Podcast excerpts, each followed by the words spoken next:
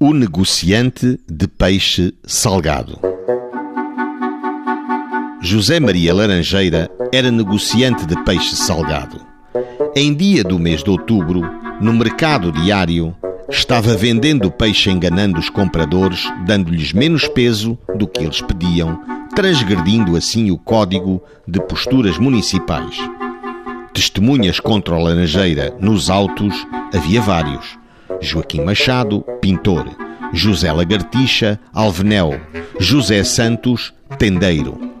O pintor Machado, após jurar aos santos evangelhos, disse que, estando ao pé do tabuleiro da venda do peixe do Laranjeira, foi ali comprar sardinhas o Lagartixa, comprando meia ratel, que depois viu verificar que lhe faltava no peso por terem sido pesadas numa balança competentemente afilada. O lagartixa, nos autos, disse que comprou meio arratel de sardinhas, que pagou.